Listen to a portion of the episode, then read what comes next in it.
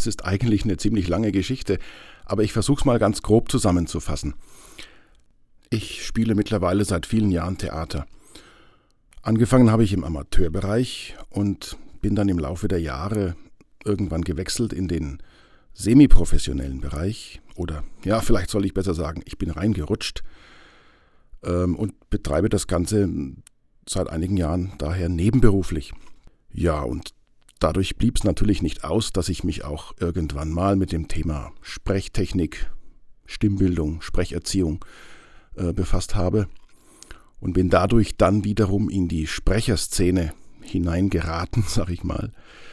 Äh, und dann auch über verschiedene Kontakte und Kollegen, die man eben dann im Laufe der Zeit äh, hat, auch wiederum empfohlen worden. Und dann kam an mich einmal ein Kollege heran und meinte, bewirb dich doch mal beim Synchronstudio, das wäre was für dich. Und da werden immer mal wieder neue Stimmen gesucht. Das habe ich dann gemacht, wurde dann gecastet und ja, bin seitdem jetzt eben auch in der Filmsynchronisation tätig.